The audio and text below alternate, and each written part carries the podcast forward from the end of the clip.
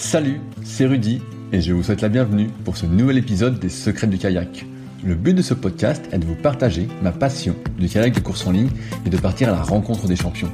Qui sont-ils et que font-ils pour performer au plus haut niveau? Aujourd'hui, j'interviewe Eddie Potvin, sixième des derniers Jeux paralympiques en VAA. Qui est Eddie et surtout quel est son parcours?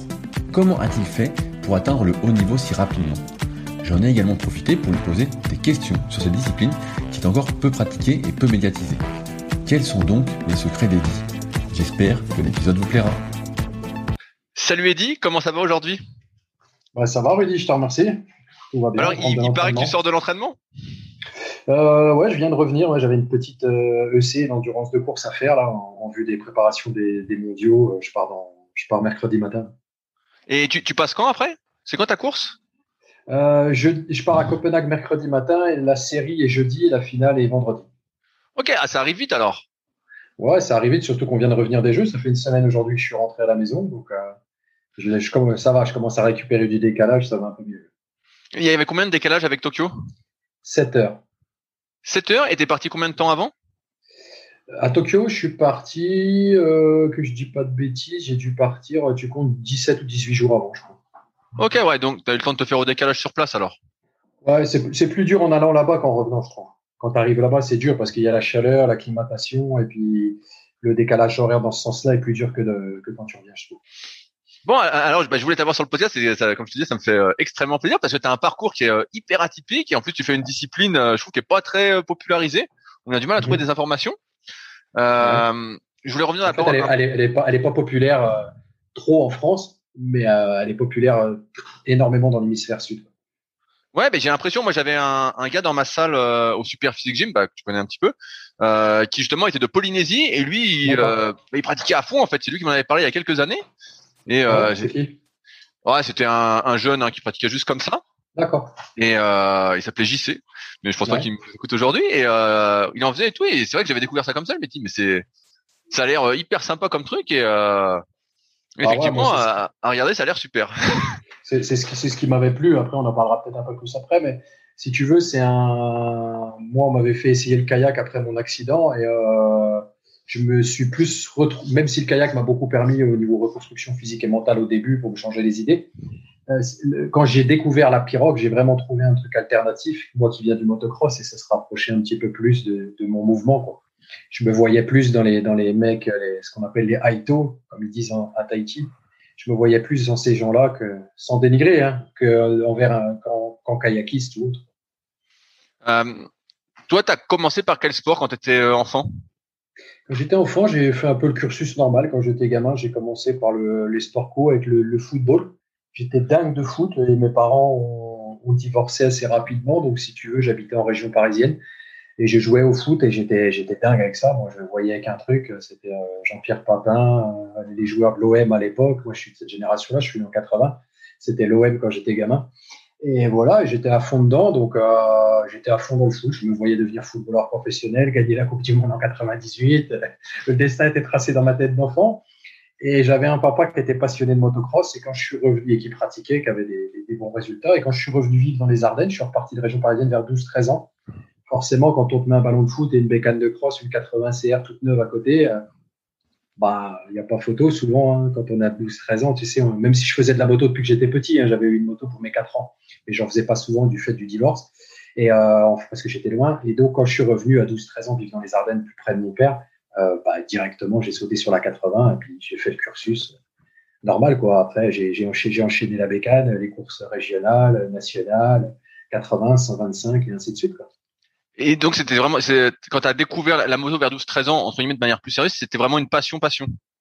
Ouais, je voulais. Après, moi, j'étais tellement fusionnel avec mon papa que que je, lui, il faisait du cross, je voulais faire exactement tout ce qu'il faisait. Et puis bon, bah, tu vois, après c'est une histoire de famille. Mon oncle était à la clé de 12, euh, mon père faisait la bécane, euh, moi je suivais, et puis euh, mon père était à fond dedans, moi aussi. Et puis ça s'est enchaîné euh, normalement. Quoi. Je me suis dit 80 cm3, 125 les championnats régionaux, quelques épreuves nationales. Comme on est frontalier avec la Belgique et la Hollande, j'allais faire des courses des fois en Belgique ou en Flandre. Donc c'était une très bonne culture et puis un bon apprentissage. Et malheureusement, on a, mon père a eu un grave accident de, de motocross quand j'avais 17 ans. Il est décédé malheureusement d'un accident de moto. Et si tu veux, bah, ça, ça a compromis un petit peu. J'étais un petit peu le, on va dire, un des petits espoirs régionaux du coin, et puis je tournais pas mal, et, et ça a mis un frein à ma carrière. Et je te laisse imaginer à la maison quand euh, il y a un décès comme ça euh, en bécane, la moto est, un petit peu bannie de la maison et j'avais plus trop le droit d'en faire. Donc j'ai dû attendre de finir mes études rapidement, que j'ai vite écourté à cause de ça. Et euh, j'ai repris la bécane vers 20, 21, puis ouais, vers 20 ans, quand euh, trois ans plus tard, mais c'était trop tard pour faire une carrière. Mais bon, voilà, j'ai eu des bons résultats quand même régionaux, nationaux et ainsi de suite ensuite. Mais avec les moyens du bord, quoi. J'avais, pas trop de thunes, je claquais tout dans la bécane et voilà, je, cumulais deux boulots, j'étais un j'étais un dingue. Et j'ai repris après, mais euh, c'était différent. C'est intéressant ce que tu dis. Alors, euh, je fais un hors sujet, euh, je me permets. Euh, moi, je suis pas mal la, la, Formule 1 et on voit que pour devenir professionnel en Formule 1, bah, il faut des millions et des millions et des millions. Est-ce que ça mhm. existe professionnel en motocross? Ça existe professionnel en motocross, mais une fois, j'avais entendu une expression d'un mec aux, aux, US quand j'étais aux États-Unis, parce que dans mon rêve, c'était les États-Unis. Donc, j'ai eu une carrière entre guillemets motocross un peu atypique par rapport à certains de mes collègues qui ont gagné une multitude de championnats régionaux ou nationaux. Moi, j'ai préféré un moment, quand j'ai vu que je pouvais pas rivaliser financièrement, ben, j'ai préféré partir euh, vendre tout ce que j'avais ici, partir aux US, me taper un trip pendant trois semaines, tenter ma chance là-haut, mais sans prétention de faire quelque chose, mais juste pour vivre le rêve américain, American Dream, comme ils disent. Et je me suis, j'ai rencontré des gens formidables, ça m'a ouvert plein de portes professionnellement et ainsi de suite. Mais pour en revenir à ce que tu disais, il y y a un mec qui disait comme ça, euh, comment on devient millionnaire en faisant du motocross? Et ça vient pas du motocross, cette phrase-là. Et le mec lui a répondu, pour devenir millionnaire en motocross, il faut être milliardaire avant. ça veut tout dire, quoi. ça veut tout dire, c'est bien. c'est impossible. C'est un sport de, qui, est tellement magnifique. Hein. Moi, c'est un sport extraordinaire, mais, mais qui peut être tellement cruel. Et moi, j'ai payé cher, déjà par rapport à mon père, ensuite par rapport à ma jambe, on en reparlera après. Et j'ai vu des copains qui sont en chaise. Enfin, on va pas parler de tout ça, mais je veux dire, des, des, des, drames dans le motocross et même des, des affaires françaises et, et, belges, parce que nous, on est frontaliers, ou hollandaises qui marchaient super bien et qui se sont un petit peu ruinés avec le cross, parce que le cross, il y a très peu d'élus et ça coûte extrêmement cher que tu sois le, le pimpin du coin qui fait la course régionale ou le mec qui avance et qui soit qui, qui peut-être qu'aspire peut-être à faire les grands prix un jour ou, ou d'aller aux US, ça coûte extrêmement cher et ça ruine tout. Est-ce qu'on peut dire est-ce qu'on peut dire que c'est pire que la pratique euh, du kayak ou de la VAA dans le sens où euh, ça, coûte, encore plus, ça coûte, ça coûte beaucoup plus cher et la récompense euh, est au même niveau que ah le kayak.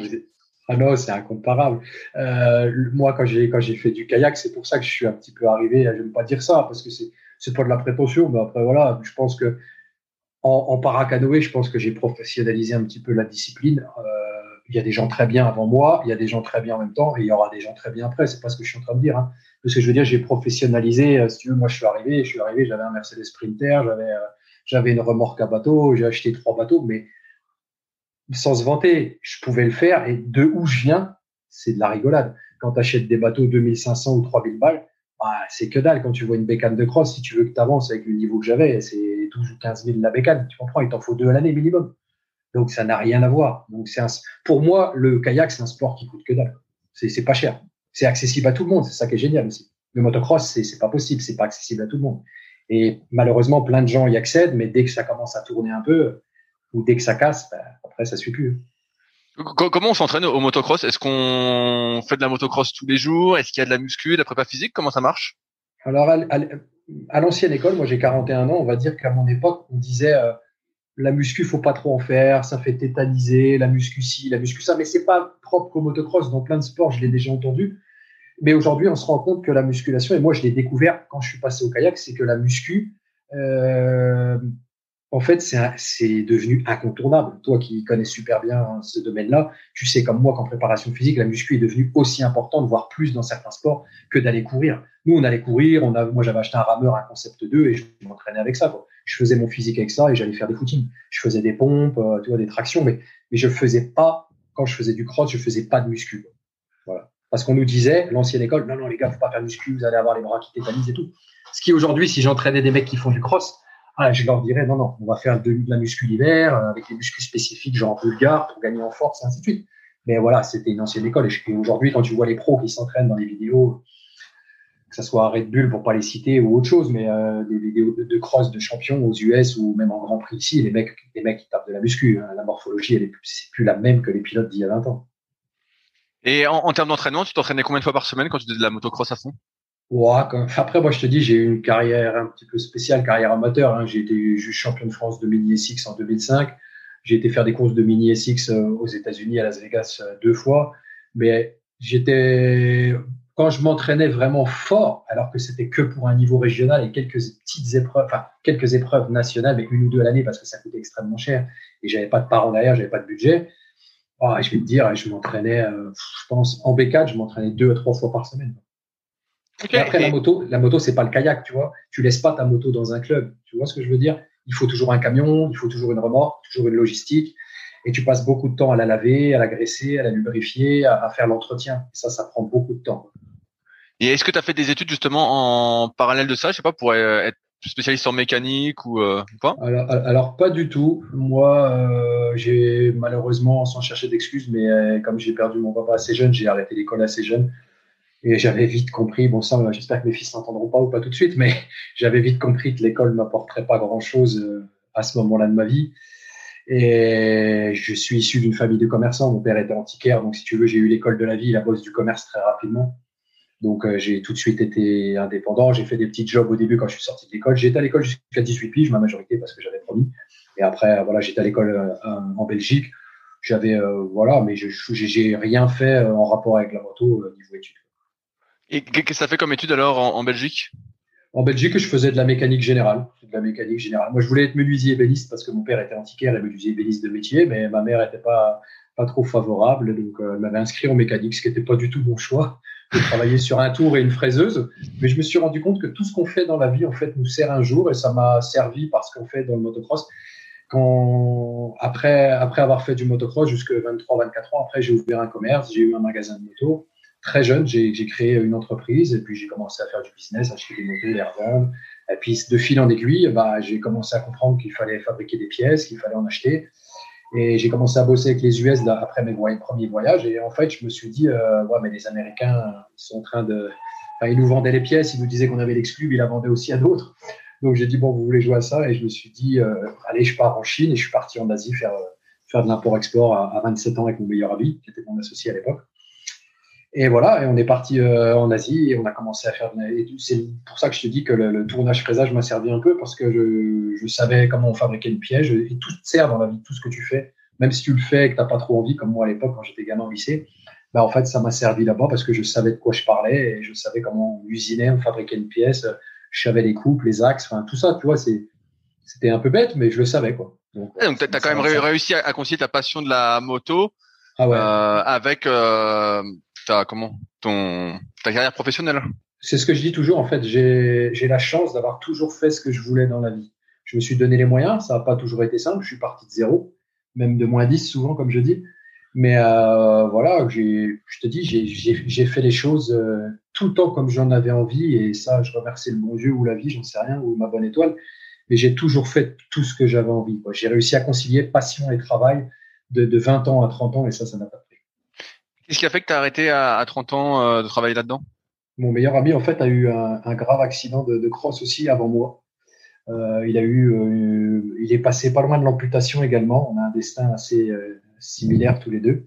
C'est le parrain de mon fils et si tu veux, et je suis le parrain de sa fille.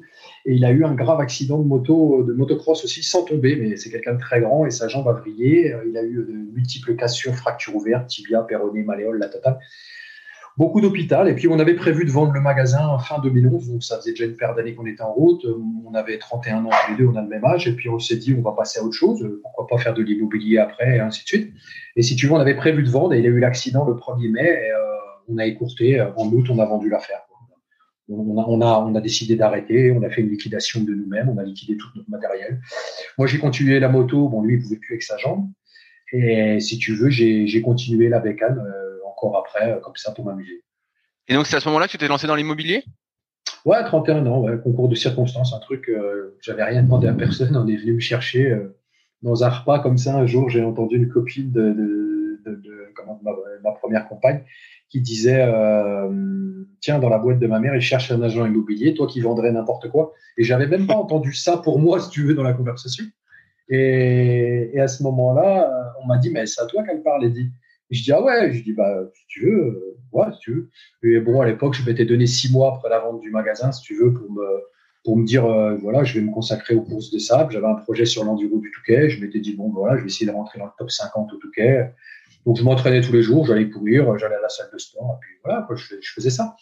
Et, un jour, euh, je sais pas pourquoi, en rentrant du footing, hein, tout se joue souvent sur un coup de dé. Moi, surtout dans ma vie, j'ai tellement eu de choses comme ça. Euh, je suis allé passer, j'ai appelé le mec, je suis allé passer l'entretien. Le mec, je suis arrivé, bing, ça a matché direct. Il m'a dit alors, il paraît que vous vendriez n'importe quoi. J'ai dit, bah, vous vendez pas n'importe quoi, vous vendez des maisons. Il m'a dit, ouais, bah, vous seriez capable. Je dis, je sais pas, j'y connais rien. je savais ce que c'était qu'une SCI, un compromis de vente, enfin, comme, comme tous les, la plupart des gens, n'importe quel lambda. Mais euh, je me suis vite pris au jeu et puis euh, ça a fait un petit peu comme Jordan Belfort dans le Wall Street. je sais pas si c'est une de tes références cinématographiques. Si, si, si, euh, je connais bien. J'aime beaucoup. Ouais. Voilà, j'aime beaucoup le côté commerce, hein, pas le côté drogue. C'est pas du tout mon truc. Je déteste ça. Mais euh, j'adore euh, Léo dedans quand il quand il arrive dans la boîte un petit peu de, de, de trading où il arrive un peu chez, chez les pauvres malheureux. Quoi. Et j'ai eu l'impression d'arriver là-dedans et où on me disait, oh, mais en fait, si tu vends ça, on me donne tant moi, je, je, je dis, bah, ah bon, si je vends ça, vous me donnez tant.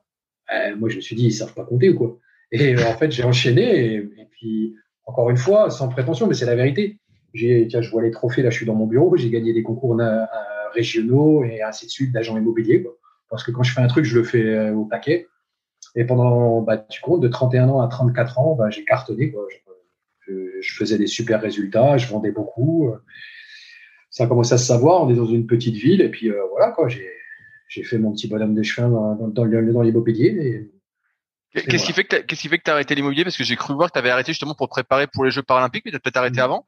Bah en fait, non. Ce qui s'est passé les trois premières années, donc euh, 2012, 2013, 2014, j'ai cartonné. Et en fait, le 2 novembre 2014, c'est là que j'ai eu l'accident de moto. Je me préparais pour l'enduro du Touquet parce qu'en même temps que, me, que, cette carrière immobilière qui s'ouvrait à moi et qui, où ça marchait super bien en tant qu'agent immobilier, j'ai eu l'accident et puis bah, je suis tombé le 2, j'ai été amputé de 9. Enfin bref, un concours de circonstances, une journée pas faite comme une autre. L'ambulance qui s'enlise, euh, l'hélico qui arrive en retard. Enfin bref, mauvais diagnostic dans le premier hôpital.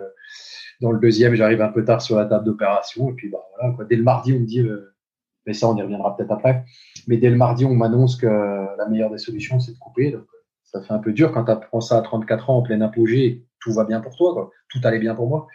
Et si tu veux, donc je reviens à l'immobilier. Et ensuite, après ça, quand euh, ma direction est venue me, parce que je travaillais pour un grand groupe, et en fait, quand ils sont venus me rendre, rendre visite à l'hôpital, franchement, les mecs étaient émus. On était à peu près de la même génération. Il y en avait d'autres qui étaient un peu plus anciens, euh, les grands boss. Et euh, ils ont été très humains. Ils sont venus me voir et je les ai fait halluciner parce que je leur ai, je les ai fait rire sur le coup, mais je sais qu'après, ça leur a fait mal au cœur. Mais ils se sont dit, merde, le mec, attends, c'est pas tombé dans l'oreille d'un sourd ce qu'il dit. J'aurais dit, moi, messieurs, on m'a coupé la jambe, pas le reste. Je te laisse imaginer quand je parle du reste, tout ce qui va avec. Et je dis, moi, on m'a pas coupé la tête ni le reste, donc euh, vous inquiétez pas pour moi, je reviendrai. Les mecs, je pense que sur le coup, ils se sont dit, ouais, lui, il est fou. Il se rend pas compte, il a une jambe en moins, il est dans le lit, il y a des cicatrices de partout, il est branché de partout.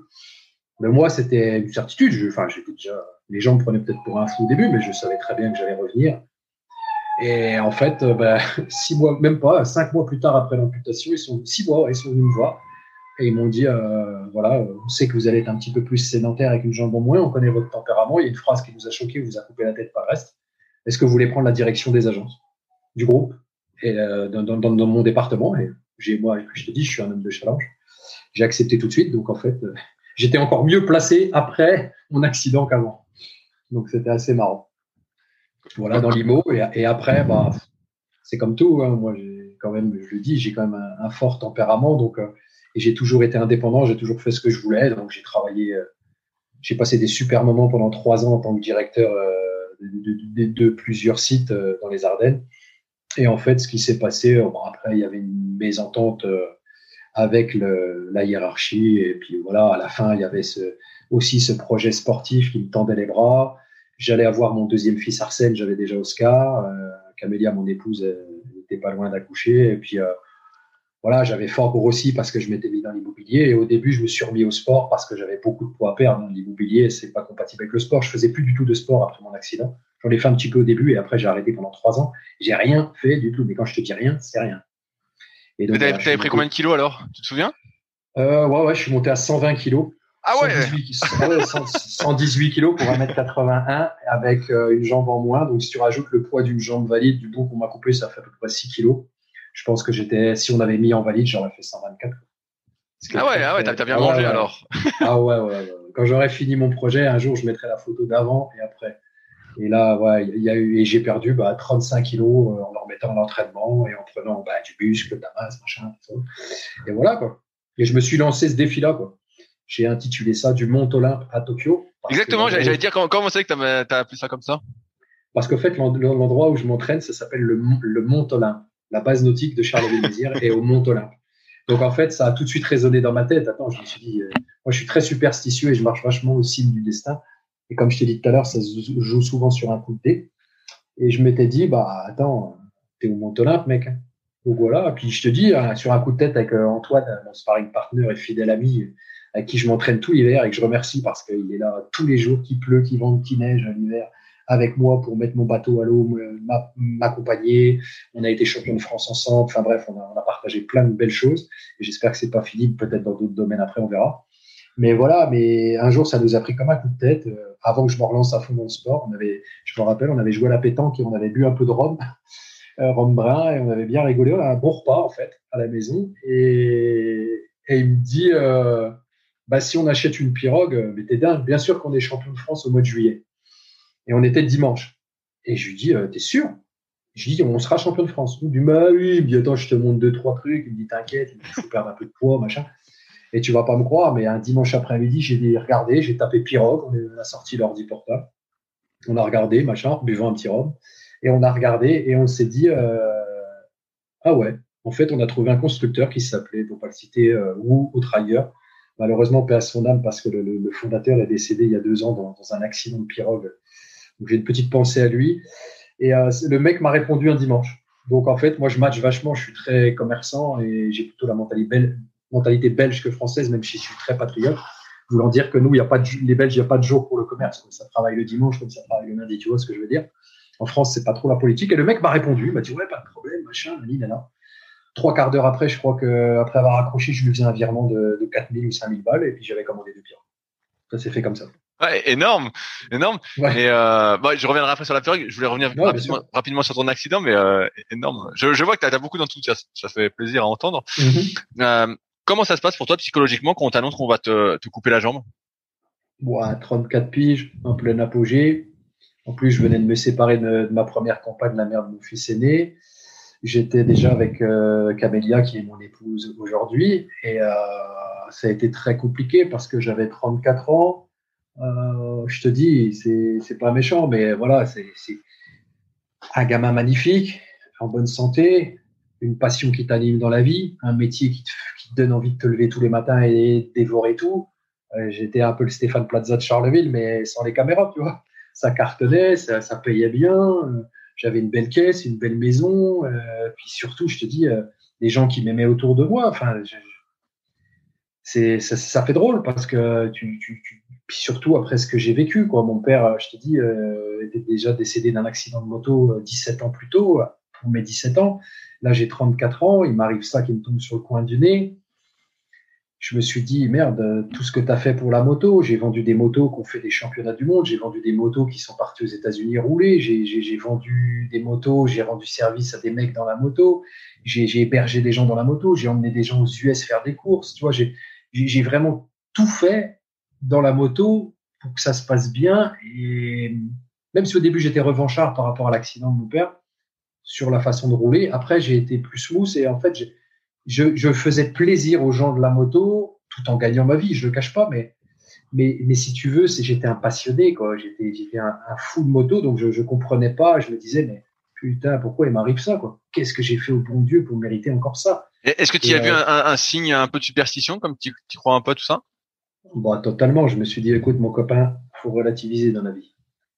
Ton père, il n'a pas eu la chance de rester en vie. Est-ce que tu n'aurais pas préféré avoir ton père avec une jambe en moins que de pas l'avoir? Tu vois, je te parle avec le cœur, je te parle vrai. Mais ceux qui me connaissent, ils savent que je suis comme ça. Mais bon, voilà, moi, je parle assez ouvertement des choses. Mais voilà, je me suis, je me suis, je me suis dit quoi? Je me suis dit, bah, estime-toi heureux. Parce qu'à l'époque, il y avait Oscar, Arsène n'était pas né. Et je me suis dit, attends, tu dois être là pour lui. Donc moi, dès qu'ils m'ont coupé la jambe, avant qu'ils me coupent la jambe, je me rappelle, le psy de l'hôpital à Lille était venu me voir. Le mec, il avait halluciné parce que il me dit, vous faites quoi? Il y avait une tablette qui était dans la chambre avec le lit. Enfin bref, il y avait une tablette, un genre d'iPad, et puis je, je, tapais dessus et il me dit, vous regardez quoi? Il voulait voir un peu dans quel état d'esprit je me sentais. On allait me couper la jambe, ma jambe elle était cuite, j'étais dopé à la morphine. Je dis, je suis en train de regarder ce qui existe comme prothèse, est-ce que je peux faire comme sport? Donc en fait, le mec, il s'est dit, ouais, lui, il a bien vu que ça irait à la suite, mais il s'est dit, dis donc, euh, voilà, il, est déjà dans l'après. Moi, en fait, je l'ai compris. Je te dis, dès le mardi, on m'a dit, euh, bon, écoutez, Monsieur Potvin, il y a trois solutions. Il y a le caisson hyper bas, donc ça, c'est euh, sur pression et faut essayer de chasser les microbes, mais bon, c'est, je vous le dis franchement, c'est mort.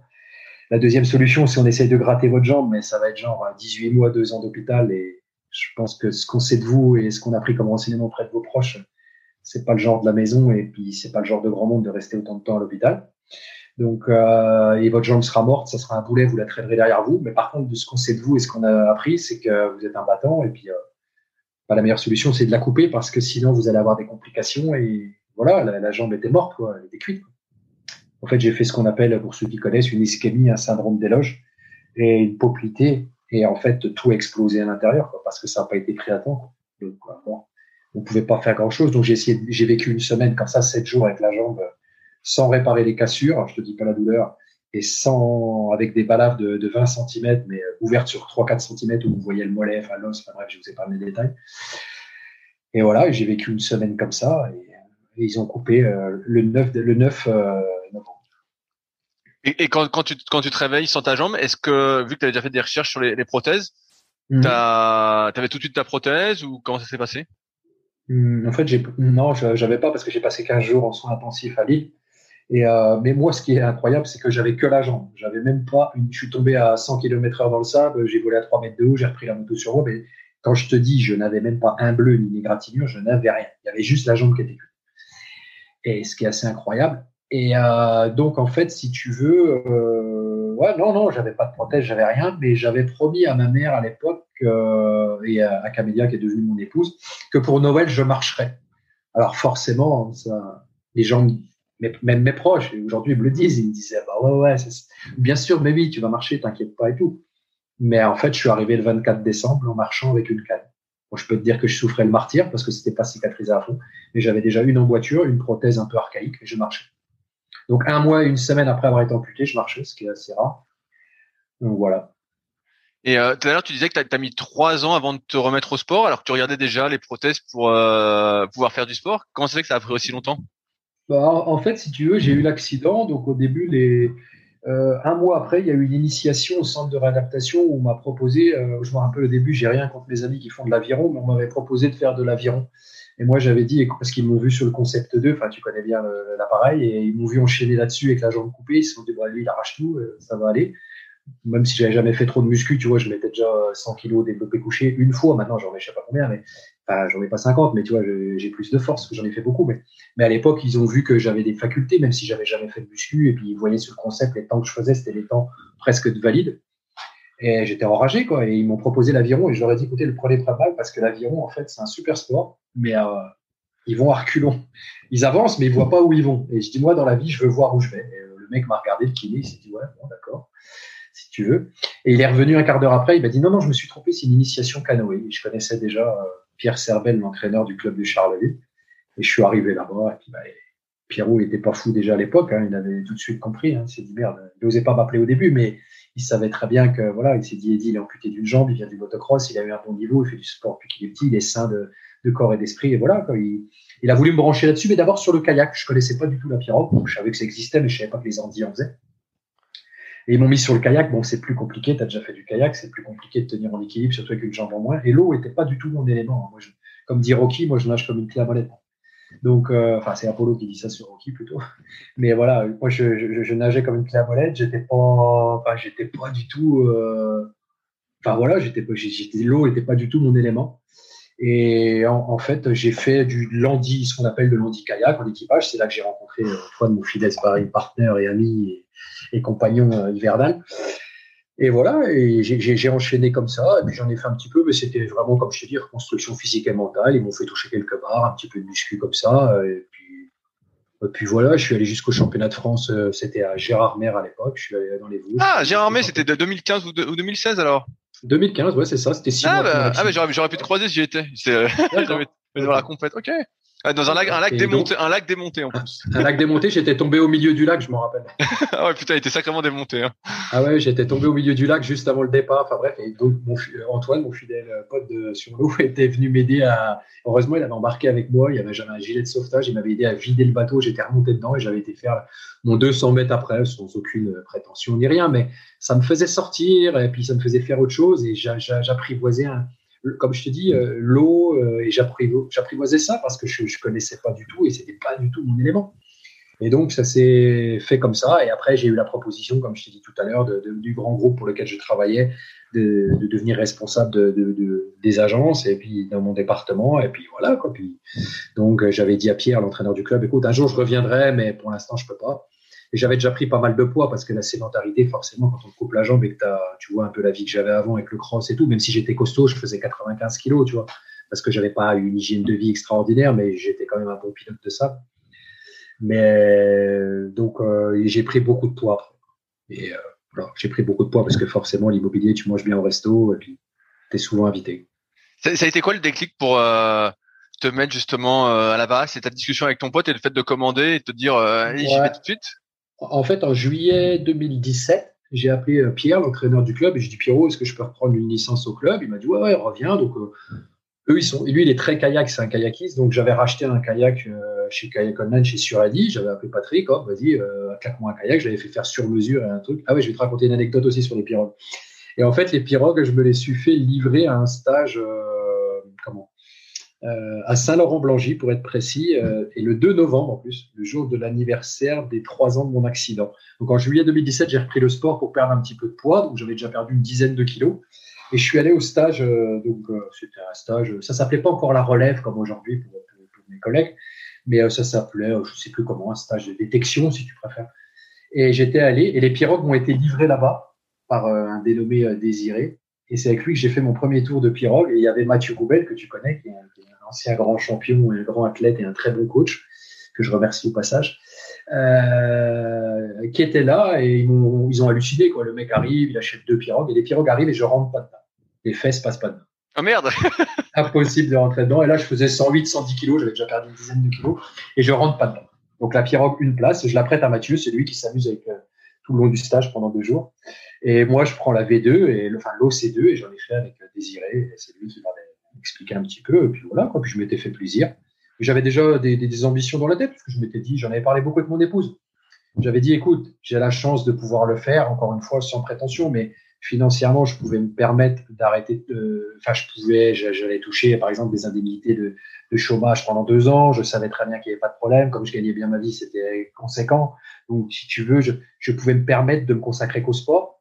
Et euh, ensuite, il y a eu les sponsors qui sont arrivés, ainsi de suite, quand j'ai intégré l'équipe de France. Et puis, j'ai réussi à faire un petit peu ma tambouille à moi, quoi. Et puis, mon, team à moi, quoi, où j'ai créé mon truc. Et t'as mis combien de temps pour rentrer dans, dans, ton, dans ta VA Dans la VA, euh, après, en novembre, euh, donc le 2 novembre, et bah, après, j'ai perdu. je me suis dit, attends, non, non, je me suis tapé la honte. Je suis arrivé au stage, je rentrais pas dans le bateau. Donc, le, je crois que le premier jour où j'ai fait de la VA, c'est le 17 novembre de mémoire. Ah, ça a été assez vite alors. Ouais, 15 jours plus tard, j'avais reperdu 3-4 kilos. Moi, je perds très vite tu sais très bien que tu sais mieux que moi, mais quand il y a un excédent de graisse, tu perds rapidement, forcément. Et donc, c'est facile de perdre 2-3 tailles, surtout quand tu es dans un surpoids qui n'est pas ton poids habituel. Tu, tu repères rapidement et quand tu as fait beaucoup de sport par le passé, tu connais ton corps. Donc, je savais, donc ça a été, attention, ça a été difficile au départ. Hein. Et, tu te souviens de cette, de cette, première séance tout seul? Ah ouais, ouais, je me rappelle, on était avec Pierre et puis Antoine, euh, ils m'ont regardé et Camélia était enceinte d'Arsène et Oscar était à l'école, je me rappelle, ils sont venus me voir, donc Camélia, Antoine et Pierre. Et euh, j'ai fait du bateau et en 15 jours, j'ai déjà cassé un bateau en deux. J'avais ah euh, j'avais arraché le support des yatos à l'avant. J'étais un peu une brute, je voulais aller un peu vite. Puis je pense que j'étais un peu lourd et j'étais avec le recul aujourd'hui, j'étais un peu trop penché à droite. Ok. Et tu avais des bonnes sensations à ta première séance? Mmh. Une sensation de liberté. Et puis j'avais vraiment envie de, faire ce sport-là. Pourquoi? J'en sais rien. Est-ce que c'est les dieux de la pirogue qui m'ont appelé Je sais pas peut-être que les, que les amis tahitiens ça, comprendront ce que je vais te dire parce que, comme ils disent, c'est le Haïto, le guerrier. Moi, aujourd'hui, j'espère que là-bas, ils me considèrent un peu comme un Haïto parce que j'ai tout fait pour Et qu'au début, c'est d'eux que je me suis inspiré. Hein. J'ai bouffé de la vidéo, de la vidéo, de la vidéo, mais inimaginable. Inimaginable. Des heures et des heures. Ça, ça fait quelle dimension une va Parce que j'arrive pas à trouver trop d'infos en fait. Euh, les, les, les, premières que j'avais, elles faisaient plus de 7 mètres, elles faisaient 7 mètres 30. Ah ouais, ah ouais, c'est hyper long. Ouais, ouais j'ai commencé sur, donc, sur une, euh, une Woo, une pirogue française, je l'ai cassée, je l'ai vendue. Après, j'ai récupéré ce qu'on appelle une idoine qui était au club, mais qui est très lourd. C'est pas fait pour faire la compétition, mais pour l'initiation, c'était très bien. Et cet hiver-là, mon premier hiver, on a eu des très grosses crues, donc on pouvait pas naviguer sur le, le, le fleuve, enfin la rivière qui est la Meuse chez nous. Donc on naviguait dans le port parce qu'il y avait des grosses inondations. Enfin bref. Et pour l'apprentissage, ça a été, ça a été relativement bien. C'est ce qu'il me fallait en fait. Et après, je suis passé sur des modèles italiens, la marque Allway. Et bah là, forcément, c'est comme si tu passes euh, aussitôt d'un comme je vais dire, tu passes directement une pirogue de course, de course en ligne, et puis des mecs qui fabriquent ça depuis plus de 30 piges, c'est du bateau performant.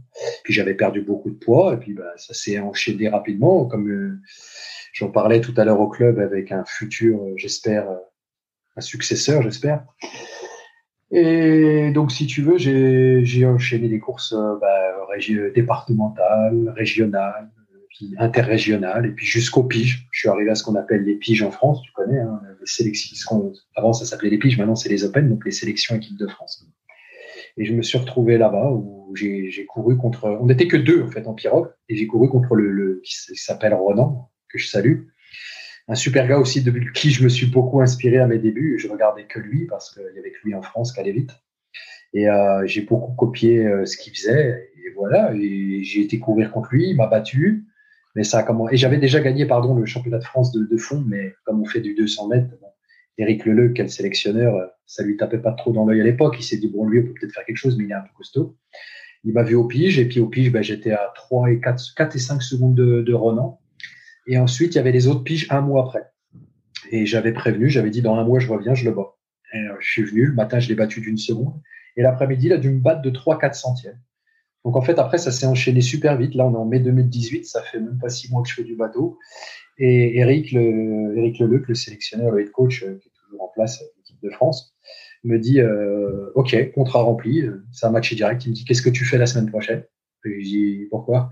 Et en rigolant, je savais très bien pourquoi. Il me dit Bah, il y a la Coupe du Monde à Zeget, tu viens avec nous, t'es libre? J'en ai parlé avec Camélia, elle m'a dit Bah, fonce. Et puis, euh, j'y suis parti. Je suis parti à la Coupe du Monde. Et, à ce, moment-là, tu étais déjà à fond euh, dans l'entraînement, tu avais commencé à t'entraîner vraiment à, professionnaliser ta pratique?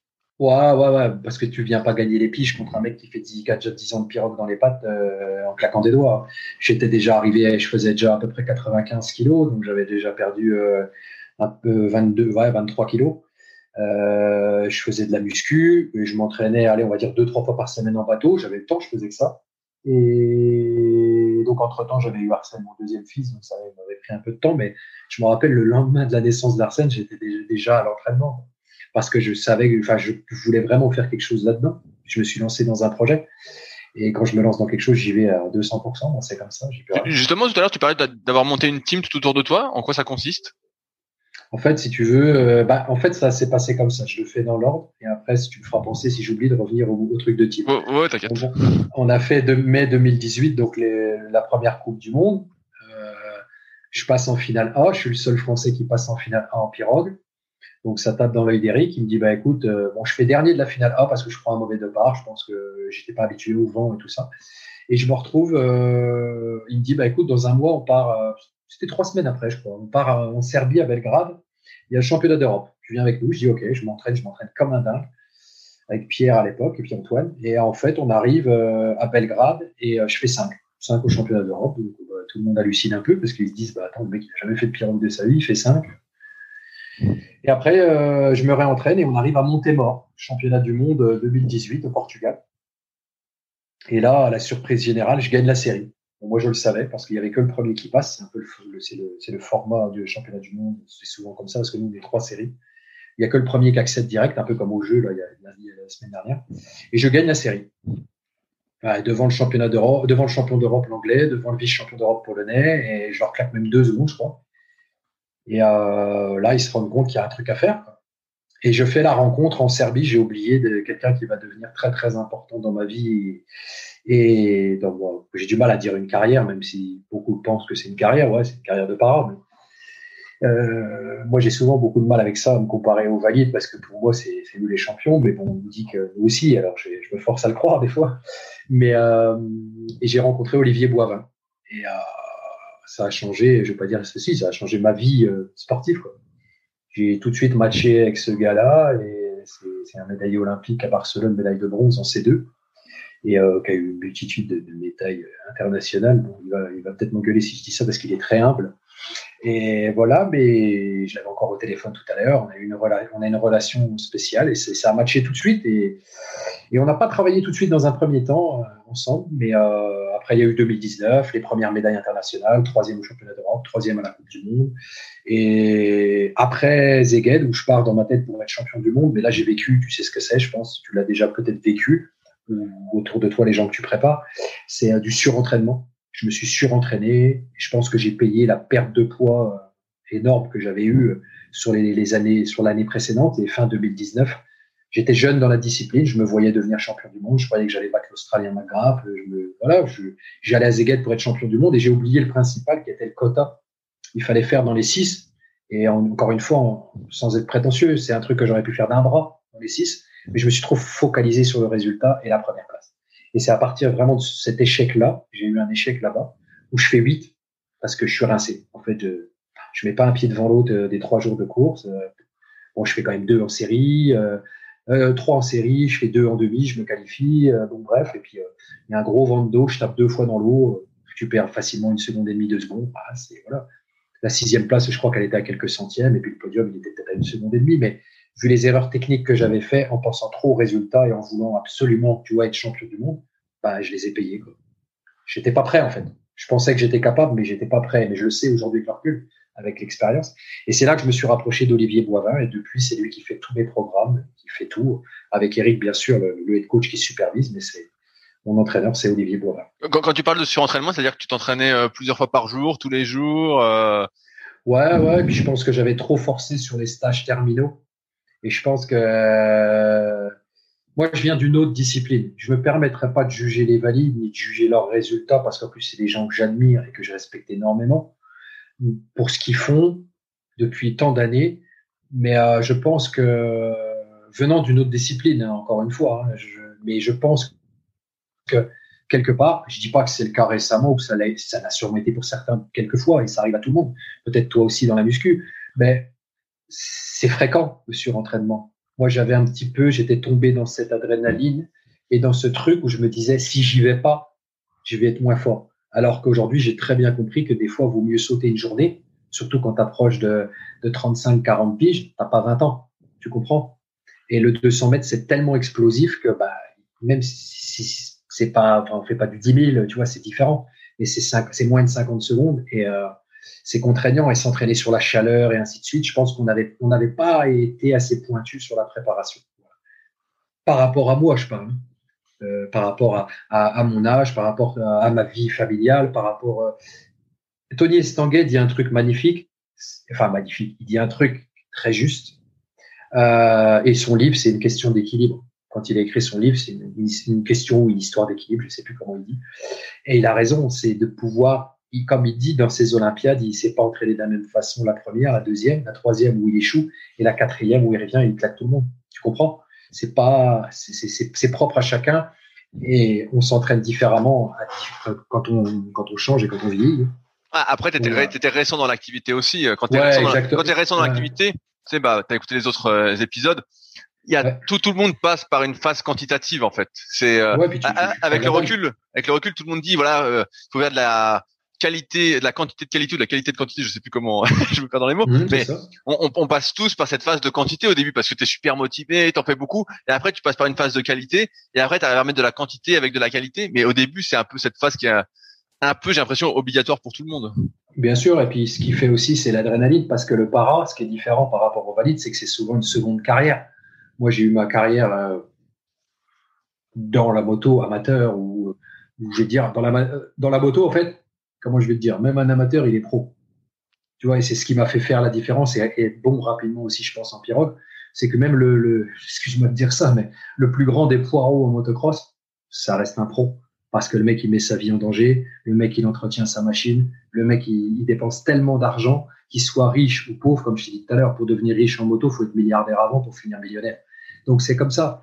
Et quand tu arrives dans une discipline neuve comme ça, moi j'avais, j'ai revécu, j'ai eu des nouvelles, des nouvelles montées d'adrénaline, des victoires de série, des victoires de demi, gagner les championnats de France, même si j'avais pas de concurrence en face, avec tout le respect que je dois à mes adversaires. Mais tu comprends, j'étais tellement au taquet, j'étais content de briller, de redevenir sur le devant de la scène, que j'aurais, même si je suis un battant dans la vie, enfin, je pense, j'aurais, j'aurais pas cru que ça allait être aussi cool, tu vois, aussi bien.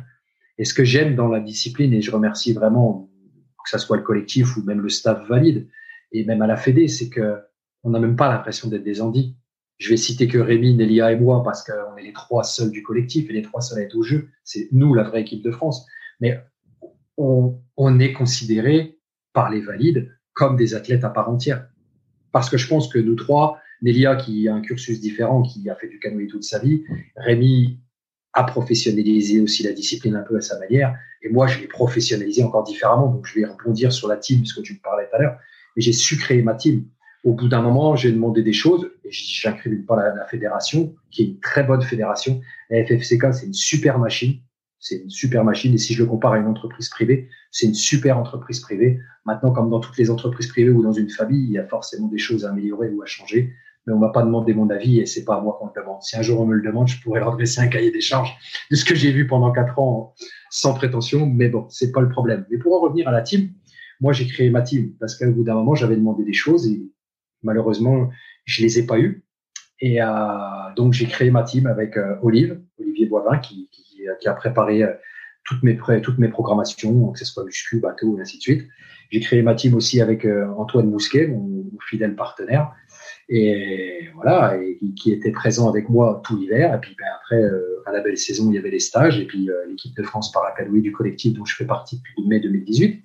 Mais j'ai vraiment créé ma team, si tu veux. Tu vois ce que je veux dire? C'est comme je t'ai dit, j'ai mon camion, j'ai ma remorque, je dépends pas du club. mon club, il fait rien pour moi, et je fais tout tout seul de A à Z, mais avec Olivier qui prépare, Antoine qui m'accompagne et Eric qui supervise.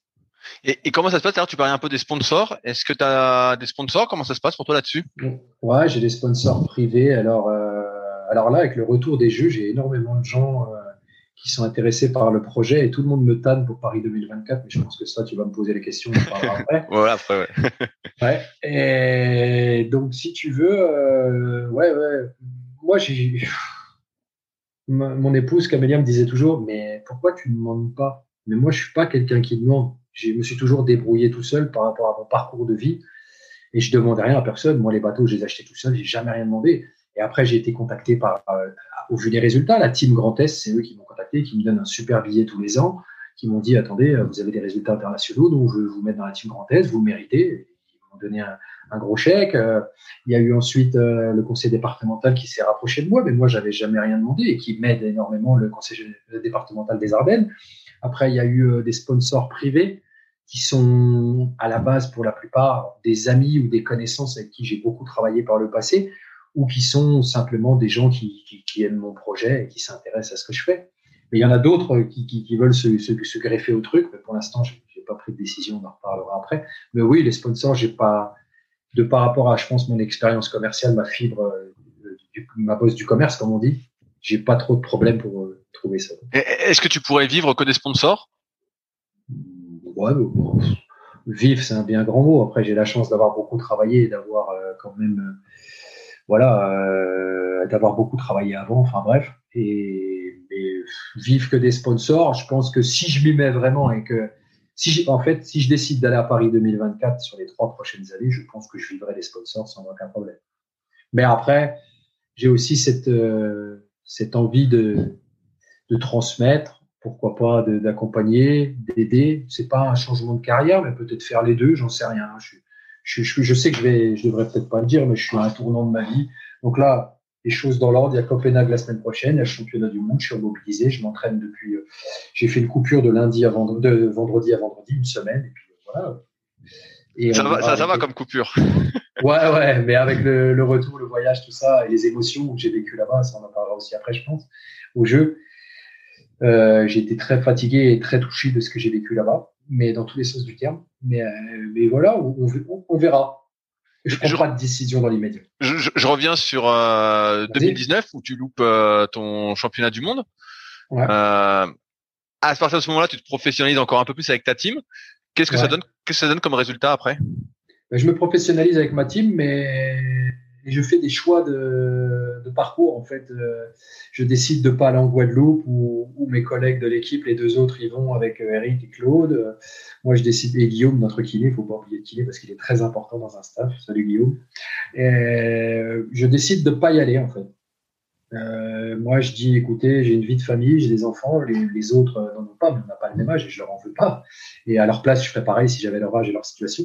Mais moi, je décide de, de pas aller en Guadeloupe et je choisis d'aller, euh, on peut le dire, hein, avec euh, Olive, qui me, avec Antoine, on part euh, s'entraîner à Saint-Cassien, au sud de la France. Olive nous rejoint quelques jours là-bas, on s'entraîne, mais on fait notre truc à nous. C'est vraiment mon team, c'est mon truc à moi et, et ça commence comme ça.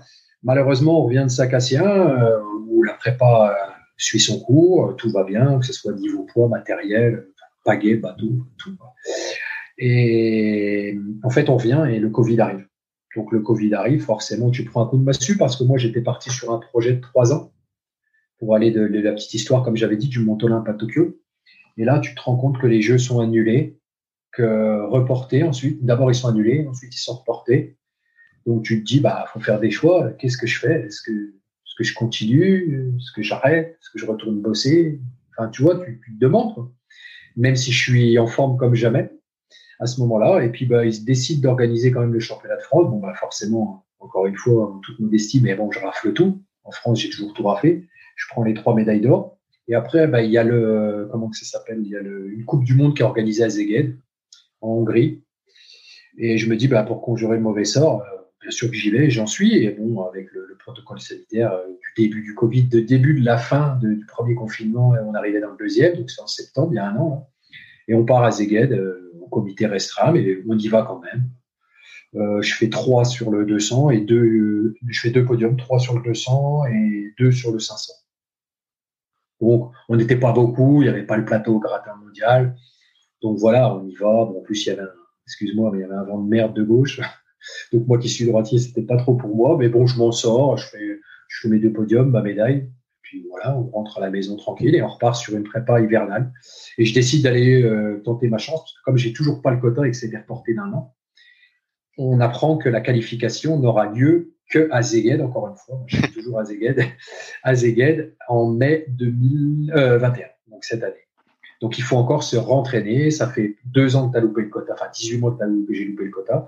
Et il faut aller à Zeged, le couteau entre les dents. Et quand on arrive, on nous dit euh, il y a quatre quotas à récupérer pour le monde entier. On est une trentaine.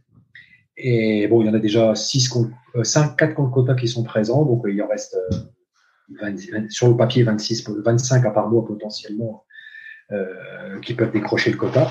Et si tu veux, quand on arrive, euh, on apprend la veille avec Eric, la veille de la série, que les Japonais décident de mettre à 99%, les Japonais décident de prendre le quota VL3 dans ma, catégorie, qui est en plus la plus dense du plateau.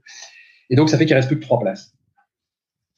Donc, euh, bon, on se dit, ben voilà, maintenant on connaît les tenants, on a les tenants, les aboutissants, donc toujours pareil, hein, préparer tout l'hiver, entraînement avec Antoine, les planifs d'olive, supervisé par Eric. On arrive là-bas à Zeged, boum, je gagne la série avec deux secondes et demie d'avance.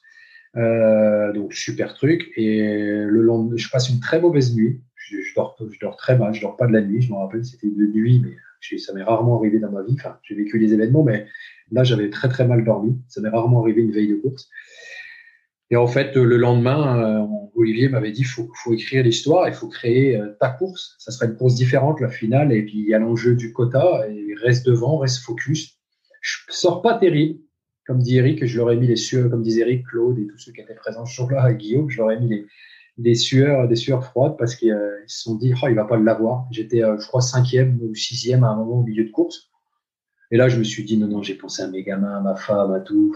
Non, non, mais rigole, t'as pas fait tout ça pour, pour rien.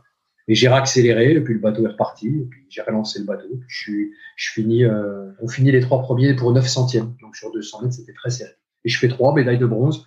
Je décroche le quota et me voilà partie au jeu par ah, c'est super alors. Ouais, ouais, que d'émotion. Mais moi, j'ai jamais rien facilement dans la vie. J'ai toujours tout eu un petit peu par des, des, chemins un peu différents des autres. Souvent, c'est souvent un, un, parcours un peu sinueux, mais j'arrive toujours à mes fins. J'avais une question sur, sur le matériel. Est-ce que la pagaie, c'est la même que pour le canoë?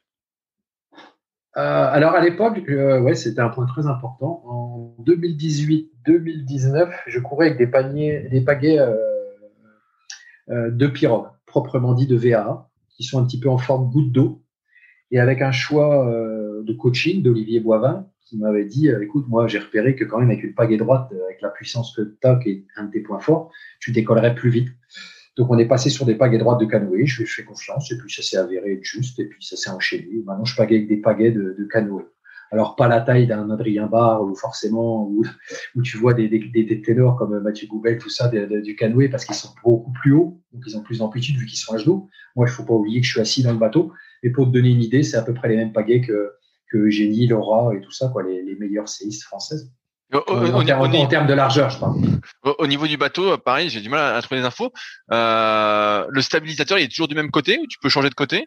Tu choisis? tout, très, Non, non, c'est très important.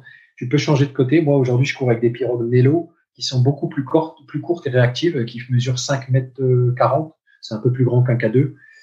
Et en fait, je cours avec ça et euh, j'ai le flotteur à droite. Je suis reputé jambe gauche. Et en fait, à l'époque, avec Pierre, euh, enfin, il m'avait dit quel côté tu préfères. Et puis euh, voilà, comme j'étais droitier, main droite en bas, poignée de gaz à droite sur une bécane, je ne me suis pas posé la question.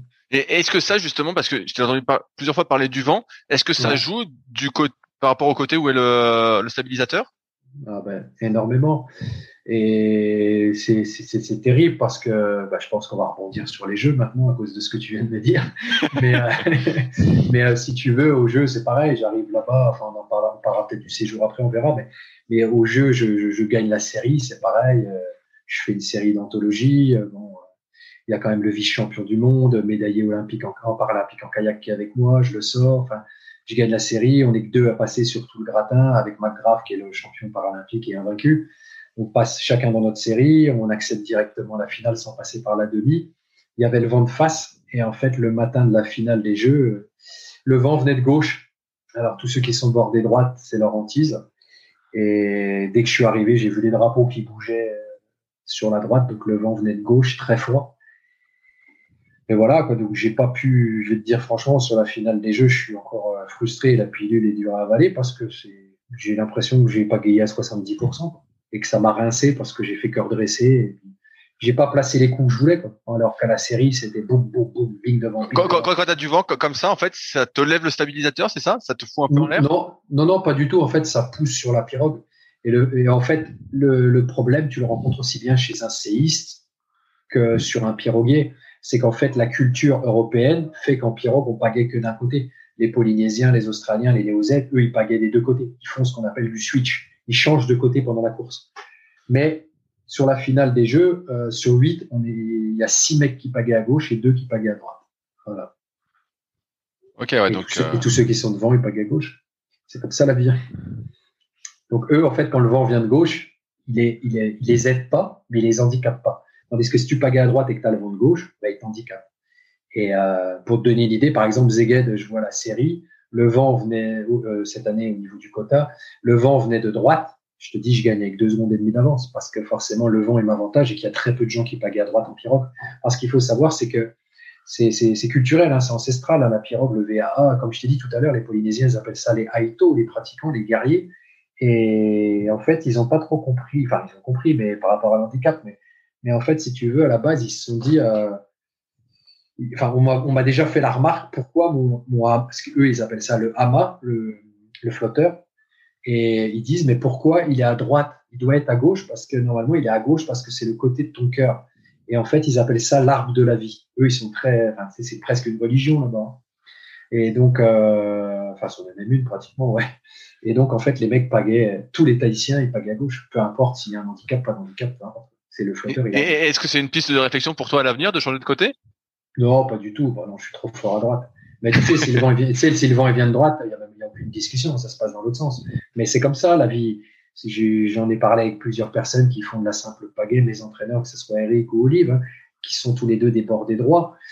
Ils le savent très bien. Eux aussi, ils ont eu des courses comme ça, très compliquées euh, dans les années 90 ou 2000 pendant leur carrière euh, valide. ils ont fait les jeux tous les deux avec plus ou moins de réussite à certains moments, et même eux le disent, et, même si tu en parles avec Mathieu, qui est, aussi un bord des droits, Adrien, si je dis quoi, il est bord des droits aussi, t'es bordé droit ou t'es bordé gauche, mais voilà, c'est comme ça. Après, c'est un choix que tu... eux l'ont choisi quand ils étaient gamins par rapport à leur facilité, et puis ce qu'ils préféraient. Mais moi, ça a été choisi comme ça par rapport à l'handicap, quoi. Ok. alors, comment ça se passe euh, J'ai à Tokyo pour toi, parce que donc tu, je reviens, tu as ton quota, donc après il te reste euh, trois mois pour les Jeux. Est-ce que quand tu as ton mhm. quota, tu es surmotivé, tu te dis de pas faire l'erreur que tu avais fait avant de, de te surentraîner? Ah oui, oui, on a vraiment fait comme dit Olive. Euh, Olivier, il appelle ça, Olivier Boivin, de la haute couture. Il dit on va faire de la haute couture et c'est vraiment le terme juste. En fait, on a vraiment, euh, comment? On a vraiment euh, fait aux petits oignons, comme on dit dans l'expression entre sportifs. On a vraiment fait ça, euh, je te dis vraiment de la haute couture.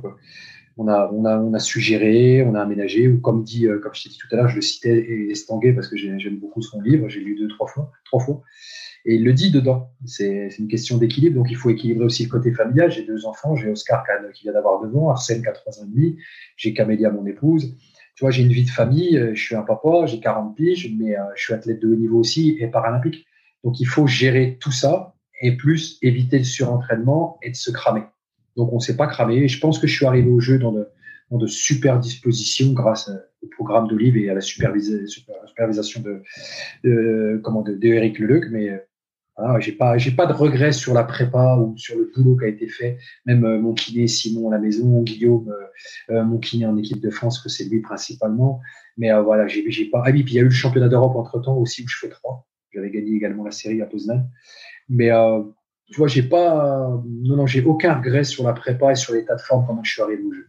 Non, j'étais au maximum de, de, ce que je pouvais. Et, et comment ça s'est passé l'acclimatation sur, sur place justement Vous étiez à Komatsu comme comme l'équipe euh, des ouais, pareil, on, était 500 mètres au-dessus, c'était pas le même hôtel, on était 500 mètres au-dessus, mais bah, on est arrivé déjà, il faisait une chaleur de malade. Alors, euh, moi, mon cœur, il monte maxi à 180 ou 183 ou 4. Donc, tu vois, 220 moins 41, ça doit faire 179, donc il monte un peu plus haut quand je suis au taquet en course. Et là, il montait pas plus de. allez, à l'entraînement, sur de la vitesse, il monte à 160, 170, 175 sur des belles séances, mais Là, il montait pas plus de 120, 130, 125. Tu vois, j'arrivais pas à monter dans les tours, alors qu'il y avait un petit peu de vitesse, mais tu vois, c'est dur de récupérer au début avec le décalage horaire et la chaleur. Et quand on est arrivé, il faisait très, vraiment très très chaud.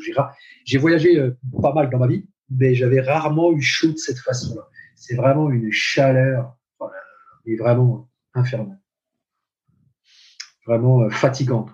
Donc il y a eu cette acclimatation. On était dans un un hôtel où on a vécu des choses formidables avec des gens d'une humanité, d'une gentillesse incroyable. Les Japonais, c'est vraiment des gens qui sont qui ont le sens du service. D'ailleurs, je lance un appel à Paris 2024 et je pense que la drage est haute. J'ai pas de doute sur la France et je, suis fier de mon pays. Mais ce que j'ai vu à Tokyo, c'est du, il y a du level hein, pour euh, s'aligner derrière eux et faire. Ils méritaient vraiment d'avoir du public. C'est vraiment dommage pour eux parce qu'ils ont fait des Jeux paralympiques pour ma part extraordinaires. Est-ce que j'ai vu des, Olympiques à la télé parce que je suivais tout, que ce soit le canoë ou même le judo ou d'autres disciplines? Et là-bas, je me suis rendu compte vraiment avait, c'était vraiment un sens du service incroyable, vraiment un accueil terrible. Enfin bref.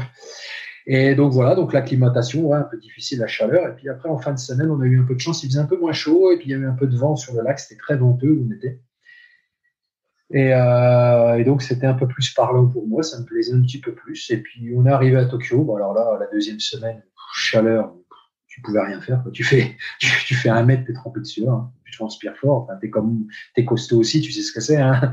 Même si on est athlétique, qu'on fait du sport, enfin moi rien à voir avec toi, mais, mais tu vois ce que je veux dire. ouais, dès, dès, moi j'aime pas trop la chaleur non plus, mais. voilà, le sport. mais ouais, forcément quand on est costaud déjà en plus, je pense que c'est différent, mais voilà, tu, tu, transpires à rien faire. Hein. C'est un truc de dingue, l'humidité, la chaleur.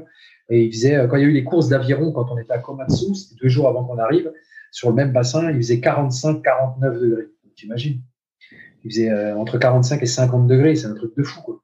tu dis ça aux gens ici, les gens ils disent Ah bon, non, c'est pas possible. Bah si, c'est cette chaleur-là. C'est une chaleur de dingue. Et en fait, ça, c'est, c'est là que vraiment, franchement, je te le dis, j'y ai vraiment cru. Parce que en deux jours, on est arrivé à 18 degrés. Truc de dingue. Perturbation, brouillard, pluie. Mes Ardennes que j'aime. C'est ce que j'allais dire. Les Ardennes. non, mais mec, les Ardennes, comme, euh, comme si j'étais sur le lac chez moi, ça s'appelle les Vieilles Forges où je m'entraîne. Mais un truc de dingue. Un truc de dingue. Tout, même Eric, il me disait, mais toi, t'es, t'es béni des dieux. Il dit, c'est, moi, je me le disais, je me dis, je suis béni des dieux. C'est pour moi. Là, c'est, je l'ai senti. Je me suis dit, il se passe quelque chose. Attends, les températures, elles sont divisées presque par trois. matin, il faisait 15 degrés. L'après-midi, il faisait 18, 22 maxi. Il pleuvait, il pleuvait à verse tu voyais les mecs des autres nations, euh, je citerai pas de nom, mais des concurrents euh, qui commençaient à regarder, qui se disaient, voilà, oh là, c'est quoi ce temps de merde? Les mecs, ils mettaient les longues manches, moi j'ai m'entraîné en Marcel, enfin, j'étais dans mon élément. Et le vent, que de face. Et moi, ma plus grande, ce que je préfère, c'est le vent de face. Parce que c'est très Combien tu pèses aujourd'hui d'ailleurs? Euh, Ce matin, je faisais 87,8. Ah ouais, ah ouais, t'étais vachement léger euh, quand comparé à. Oh, quand même. Moi, je suis un des plus lourds du plateau quand même. Mais j'ai, dans ma catégorie. Mais j'ai, pris, euh, ouais, j'ai dû prendre un petit kilo quand même depuis que je suis revenu. Ouais, ouais, bon, c'est, pas. Bon, ça fait pas de mal, quoi. J'ai bien mangé cette semaine. pour, recharger, pour recharger les batteries. Ah, mais comme toi, j'aime bien quand il y a le vent de face. Euh, je sens, euh, j'ai l'impression que quand on est lourd, on aime bien que ce soit de face, quoi. Mais, Bah, comme dit Olive ou comme dit Eric, les, coachs, c'est en fait parce que t'es puissant. Ou même Mathieu le dit aussi, c'est parce que t'es puissant et tu trouves la pluie plus facilement avec le vent de face. Et euh, c'est dans, dans, dans, ces moments-là que bah forcément, si moi je dis ça en rigolant, mais je, je, dis ils font le drapeau. Quoi. Ceux qui sont plus légers vont faire le drapeau. Hein. Avec le vent de face, ils avancent pas. Par contre, quand il y a le vent dans le dos, c'est toi qui rames parce que tu es plus lourd. et, et, alors, comment se passe tes, ta série pour commencer? Bah, ma, ma, série, c'est la série de rêve. Après, euh, je pense qu'un jour, on va me surnommer Man parce que j'ai gagné les séries championnat d'Europe, série Coupe du Monde, série championnat du monde, et j'ai même gagné les séries aux Jeux paralympiques. Fait, je gagne c'est pas méchant, mais on travaille là-dessus avec Nathalie, ma coach euh, mentale euh, ou psy euh, sportive, comme on veut, à la Fédé. Et c'est bizarre parce que je gagne tout le temps les séries, peu importe qui je suis. Donc ça, c'est drôle. Et voilà, et j'ai gagné la série, c'était un vent de face. Voilà, je me suis pas posé de questions, j'ai regardé le sabot, je me suis dit, là, mon copain, sans essayer de penser aux résultats, on avait beaucoup travaillé là-dessus avec elle et aussi avec Olivier Boivin et Eric Leluc. Et voilà, je, je, je sors peut-être troisième je fais mon petit bonhomme de chemin, je reste focus, je reste devant et je savais que c'était jusqu'à la ligne. Je savais qu'il y avait le Brésilien qui était très dangereux et puis l'Argentin. Le Russe, je savais qu'il partait fort parce qu'il est léger mais qu'il a laissé souffler. Et ça n'a pas loupé. En fait, et en fait, je regardais devant, je regardais pas, je me suis allé devant, devant, devant, devant. Et je pense qu'ils sont restés un peu collés avec moi jusqu'aux 100 mètres. À 120 mètres, je leur ai mis une petite louche, euh, peut-être 1 mètre 50. Après, ils ont voulu revenir un peu. Je l'ai senti, j'ai réaccéléré et je finis avec un demi-bateau d'avance. Donc, ça fait, euh, je sais plus, je dois avoir euh, trois dixièmes d'avance, mais c'est une course qui est géniale parce que j'en garde un souvenir extraordinaire parce que je l'ai maîtrisé quoi. Et euh, à ce moment-là de, des jeux, c'est comme ça, ça vaut ce que ça vaut. Il y en a que ça fera rigoler et je m'en tape, mais je savais que j'étais le dauphin de McGrath. À ce moment-là, je savais que j'étais le seul à pouvoir l'inquiéter. McGrath, c'est l'Australien. Ouais, mais je, je, je, vois bien qui c'est, hein, t'inquiète. Et, voilà, oui, mais je dis pour les autres gens, toi, je sais bien. Mais si tu veux, là, à ce moment-là, je me suis dit, toi, mon copain, Là, maintenant, tu vas voir. Et voilà. Mais après, ça s'est pas passé comme prévu. Et, donc, tu, comment ça se passe la finale pour toi Tu finis combien? Donc, la série, ça se passe comme ça. Donc, le lendemain, tu as un jour off. Et le samedi matin, bah, y a, les autres font tous la demi, sauf euh, Curtis McGrath et moi. On est qualifié direct en finale. Donc, je fais mes entraînements. Mais je te dis, dès que je suis arrivé sur le bassin, j'ai vu que le vent venait de gauche et que ça allait être compliqué. Et déjà, ce qu'on a ce qu'on appelle, tu vois ce que c'est un premier temps, un deuxième temps au niveau de l'échauffement. Moi, je suis quelqu'un qui fait toujours un premier temps et 45 minutes après, je remonte sur le bateau et je m'en vais faire ma course. Et voilà, et, j'ai fait mon premier temps et j'ai tout de suite senti qu'il y avait un problème.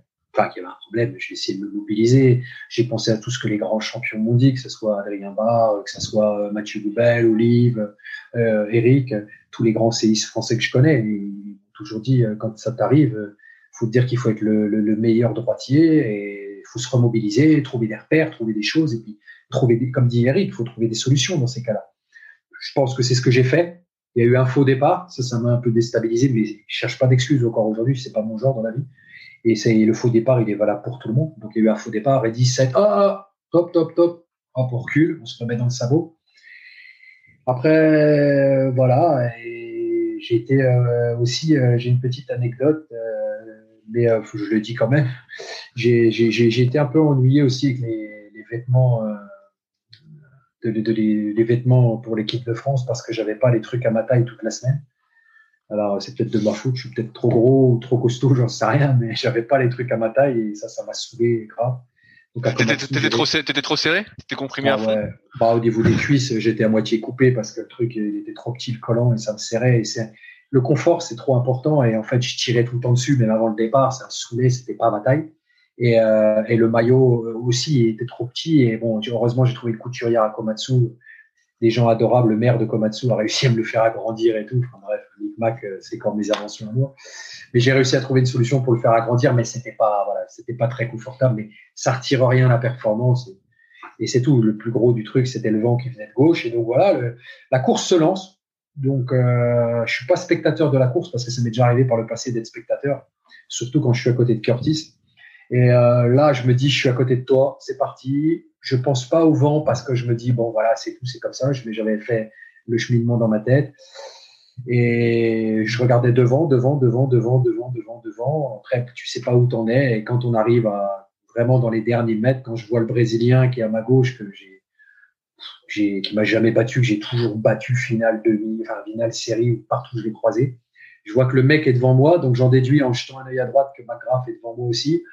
Il reste 10 mètres à faire et euh, là, enfin, j'ai tellement redressé que la lucidité est plus là et j'ai pas pagayé comme je voulais. Si tu veux, sur les 10 allez, les 50 premiers mètres, j'ai pagayé comme je voulais parce que là, c'est puissant et on lance le bateau. Et à partir de moment, il y a ce qu'on appelle un grattage en pirogue où tu grattes hyper vite, tu mets du rythme pour vraiment monter le bateau à sa vitesse maximum. Et je pense que j'ai pas réussi à l'atteindre et ça, ça m'a frustré parce que je redressais beaucoup et je, si tu veux, tu vois comment c'est fait. Enfin là, je fais les gestes dans mon bureau, mais tu ne fais pas.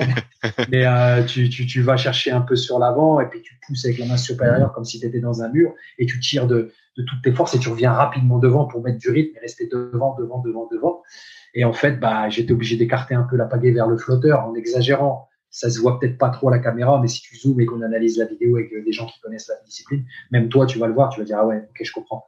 Et en fait, je pagais pas c'est comme si je vais te dire, euh, tu avais une barre, je sais pas moi, tu fais des reps à 100 kilos, puis d'un côté, tu as, as, une barre à 20, euh, d'un côté, tu as mis 40 kilos, de l'autre, tu as mis 45, tu pas fait gaffe. Tu vois ce que je veux dire Ou comme si tu allais, allais, faire un footing, bah, ça va pas être le même rendement. Et comme si tu allais faire un footing et puis que tu avais une basket de 500 grammes, et puis normal, il y a un truc qui va pas aller.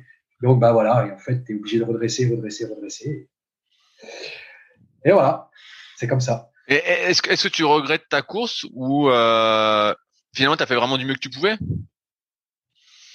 Comme je t'ai dit, j'ai pas de regrets sur le niveau de, performance, de, de, le niveau de, comment je vais dire, mon niveau technique et mon niveau physique. Après, ça sera les si ou peut-être les mauvaises langues qui m'écoutent. Peut-être certains diront, ouais, mais t'aurais mis un coup de pagaie de plus, la médaille de bronze, tu l'avais ficelle. Ok, mais vous étiez pas dans le bateau, c'est pas vous qui tenez la pagaie et avec les scies, je serai champion paralympique. Tu comprends ce que je veux dire? Donc, euh, on peut pas savoir ces choses-là. C'est fait, c'est fait. Et comme j'explique à mes fils, bon, Arsène est jeune, mais Oscar l'a déjà compris à 9 ans.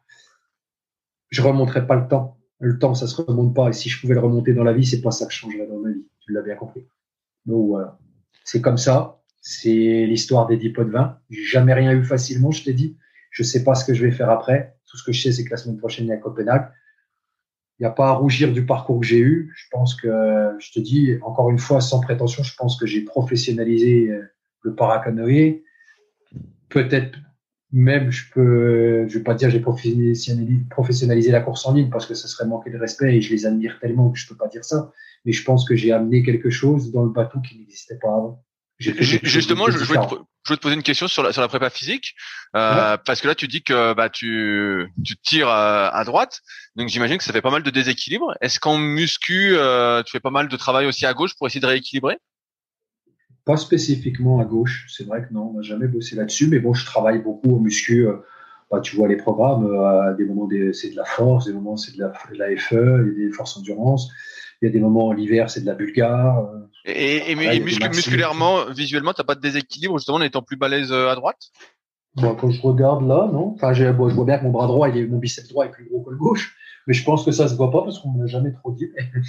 Euh, voilà, non. Ah ouais, je me posais cette question parce que je me disais, comme tu fais que d'un côté, est-ce que mm. surtout que ça, fait beaucoup beaucoup de coups, donc ça fait pas mal de reps, mm. quoi. Ouais, ça fait beaucoup de reps, mais et puis en fait, même si tu pagais que d'un côté, il faut pas oublier que la main supérieure a un rôle différent. Forcément, il y a moins de tirage. Mais comme tu pousses, tu vois, il y en a une avec laquelle tu pousses et une avec laquelle tu tires. Donc bon, euh, avec aussi beaucoup, enfin, tu le sais, les, gens qui font du kayak ou, du canoë font beaucoup de tirage planche. Le rowing, là, tu sais, de la tirade. Ouais, tout à fait. Donc voilà, après, bon, moi j'ai tout à la maison, j'ai une salle de muscu. j'ai vu que tu avais aussi un, un, ergomètre pour faire de la VA Ouais, Ouais, j'ai un ergomètre VA, j'ai un rameur Concept 2. T'en es content de l'ergomètre VA Ah ouais, franchement, c'est top. Je le conseille, euh, je sais pas à qui, mais. Ouais, parce que j'ai vu, dans une vidéo en fait, je me demandais ce que, ce que ça valait. Euh... Bah, truc, à la, truc un peu bête, c'est peut-être bête ce que je vais dire, mais enfin, non, même pas, parce que bon, je pense qu'aujourd'hui, euh, en VA apparat, il n'y a pas grand monde qui a fait ce que j'ai fait, que ce soit en palmarès ou en kilomètres. Mais je je pense que c'est moi qui ai un peu plus, peut-être le plus d'expérience dans ce domaine-là. Mais euh, ça m'a apporté un truc différent cet hiver euh, de faire beaucoup d'ergo parce qu'on a eu un hiver pourri et puis j'ai eu quelques problèmes, des ennuis qui n'ont pas permis de faire les stages euh, au soleil, donc je suis resté chez moi. Mais tout ce que j'ai fait avec l'ergomètre m'a permis de, travailler quelque chose de différent avec la transmission et voilà. Olivier qui est un, fin préparateur euh, physique et technique euh, très pointu pour ceux qui le connaissent ils le savent. ça a vraiment, euh, ça m'a vraiment apporté un truc différent. Ouais, bah, je te demande parce que quand j'avais parlé avec Rémi, pareil, il aimait bien en faire aussi, sans ah ouais, différent. Rémi en fait beaucoup, ouais. Lui pour d'autres raisons, sans, pas, sans, sans me dire parler pour lui, mais bon, il me contredira pas. Euh, Rémi, il en fait aussi beaucoup parce que forcément, lui, c'est lié à son handicap et, il a des problèmes avec le. Tu sais, il, a, il l'avait dit, je crois, dans le podcast, avec la chaleur, il peut pas naviguer en dessous de certains degrés. Donc, forcément, l'hiver, quand ça descend en dessous de 10, comme il sent pas ses jambes, c'est autant bénéfique de faire de l'ergo dans une salle où il fait 25 ou 30 degrés. J'imagine que tu fais pas de coupure euh, l'hiver si euh, tu t'imposes pas une coupure l'hiver si tu peux naviguer. Non, moi je navigue toute l'année. Donc il pleut, qu'il vente, qu'il neige. J'ai des vidéos, t'hallucines. moi j'ai vu cet hiver, pour la petite anecdote, souvent les gens se rendent pas compte. Mais euh, moi j'ai vu cet hiver avec Antoine, il m'a mis le bateau à l'eau. Je suis parti sur le lac chez nous, le lac des Vieilles Forges. Je me suis retrouvé au milieu du lac, donc environ un peu plus d'un kilomètre du bord. Il y avait tellement de brouillard, tu voyais pas à trois mètres, mais bon, après tu connais le lac, tu vois, tu sais si tu es dans l'espace. Mais quand je te dis, tu vois pas à trois mètres, c'est vraiment coupé au couteau, tu vois pas à trois mètres. Et en fait, je pagayais, je pagayais, et c'était juste après le Nouvel An, ça devait être euh, vers le 10 janvier, euh, 10-15 janvier, peu importe. Et il y avait une semaine très froide où le lac avait été gelé et où on n'avait pas pu s'entraîner, on avait fait de l'ergo. Et en fait, au milieu du lac, il restait une plaque de verglas, je t'ai fait un petit peu un genre de Titanic. Je suis arrivé avec la pirogue et j'ai entendu et hop, j'ai posé l'avant de la pirogue et le flot, mais les, tu racontes ça, attendez, ils ne vont même pas me croire, mais c'est la vérité, en fait, je peux le dire. Le, le, flotteur, il était posé sur la glace le pointe avant était posé sur la glace et en fait, je contrôlais plus rien. J'étais sur la glace. Et en fait, j'ai sauté sur le bateau et en fait, j'ai cassé la, glace, et j'ai reculé. Et, je suis parti faire la séance dans l'autre sens euh, en étant, je te le dis franchement, en plus, j'avais pas de gilet de sauvetage. Si je tombe là, je suis mort. Faut me dire, hein, machin, c'est impossible de nager. Tu es au milieu du lac, les bords, il y a, je sais pas, il y a peut-être 800 d'un côté, 700 de l'autre, tu reviendras pas. Parce que lui, en plus, il est en train de se changer. Enfin bref, c'était, compliqué. J'avais pas de gilet, j'avais rien. je, moi, je pas un gilet je me passais enfin bref. Et en fait, j'ai fait demi-tour, je suis reparti dans l'autre sens, j'étais blanc comme un mort, je lui ai raconté, il était choqué. Et quand le brouillard s'est levé, on est allé voir, et effectivement, il y avait une plaque de verglas, un truc de fou, on entendait même la glace qui, tu sais, ça crépite avec le, brouillard qui se lève, et elle est en train de fondre. Mais un truc de dingue. Voilà, petite anecdote hivernale. Mais non, non, je m'entraîne partout les temps. Partout les temps. Euh, là, on, donc on n'est pas longtemps euh, après les, les Jeux de, de, Tokyo, et puis tu es déjà remobilisé pour, pour les championnats du monde. Quels sont tes objectifs pour ces championnats du monde? Je je vais pas faire du Zlatan ou du Teddy Riner, mais que j'admire énormément les deux. Mais voilà, moi après quand je fais une course, c'est pour la gagner. Je dis pas que je vais être champion du monde, je dis pas que je vais gagner, je dis pas que je vais faire une médaille, j'en sais rien. Moi, je sans essayer de trop penser aux résultats, J'irai avec les moyens du bord. Aujourd'hui, j'ai fait une séance d'endurance de course, comme je te disais au début du podcast, mais euh, ça s'est très bien passé. J'avais des bonnes sensations. Maintenant, il euh, faut voir là-bas, il faut voir le plan d'eau, faut voir.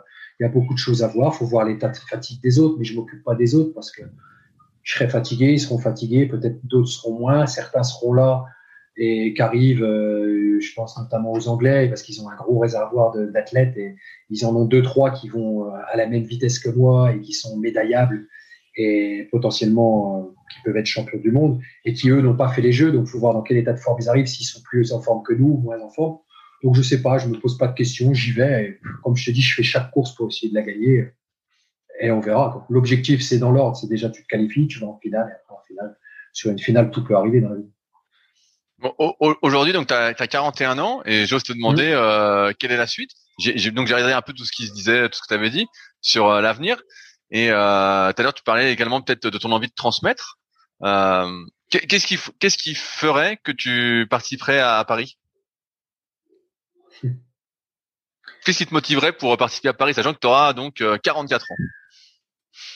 Après, comme dit Olivier, les fibres qui sont sollicitées comment je vais te dire ça? Tu le sais mieux que moi, tu es, un coach, tu es un préparateur, tu, fais de la muscu à outrance, et ton corps le montre. Euh, comment je vais te dire? L'effort qui est de, 50, de 47 à 55 secondes suivant les conditions, à 53 secondes suivant les conditions climatiques, c'est pas, ça reste du sprint, mais c'est pas comme un comme un sprinter euh, d'athlétisme qui doit rebondir. Ouais, ouais, c'est pas juste c'est pas juste un 10 secondes. Il y a une sorte de force une sorte de force endurance courte, quoi, on va dire je t'y ai amené, je voulais te le faire dire.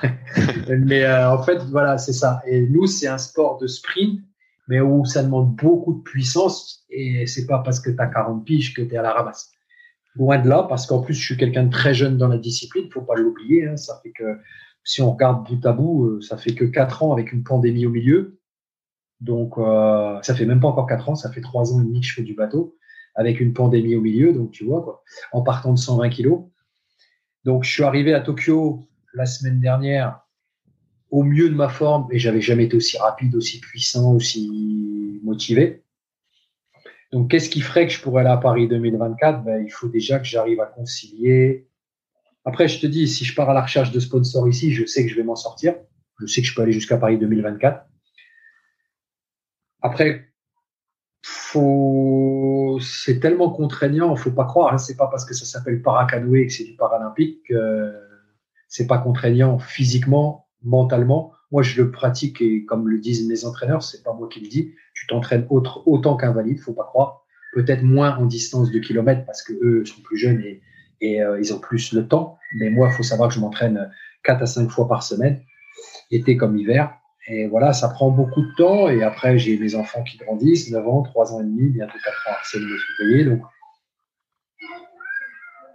c'est une discussion que je vais avoir aussi avec Camélia, avec mon épouse, mais je sais que j'ai encore la caisse. Encore une fois, sans prétention, je sais très bien que si je décide d'aller à Paris 2024, j'y serai. En plus, c'est moins compliqué pour celui qui ira à Paris 2024 parce que le quota, il est déjà acquis en tant que pays organisateur. C'est pas comme moi aller le chercher au forceps et aller gagner la force des bras. Donc c'est différent. Et un autre truc qui me ferait aller à Paris 2024, c'est que Vers-sur-Marne, c'est c'est un peu bête ce que je vais dire parce qu'il y a pas il y a plein de gens qui détestent ce bassin. Moi, c'est un bassin que j'adore. C'est presque mon bassin préféré. Alors, je vais me faire des, pas des ennemis, mais il y en a qui vont halluciner quand je vais dire ça. Moi, j'adore Vers-sur-Marne. J'adore ce bassin-là.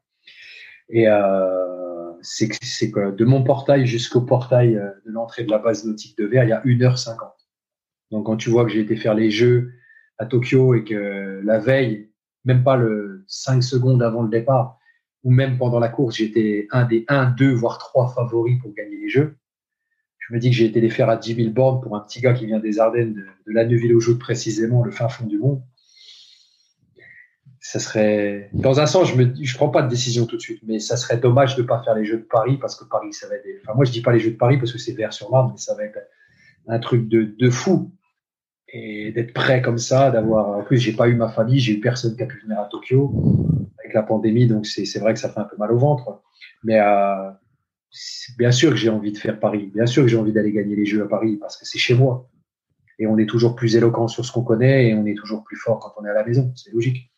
Et comme je te dis, c'est le, le, plan d'eau que je préfère, même s'il est détesté plein de monde. Moi, c'est un plan d'eau. Il m'a toujours réussi, que, que ce soit quand je cours contre les Saint-Dames ou, euh, aux Open ou quand je cours euh, avec les paras. Bon, j'ai pas trop de concurrence en France, mais, ça m'a toujours, en, pirogue je parle, mais ça m'a toujours réussi. C'est vraiment un plan d'eau que j'adore. Voilà. Donc je sais pas, on verra.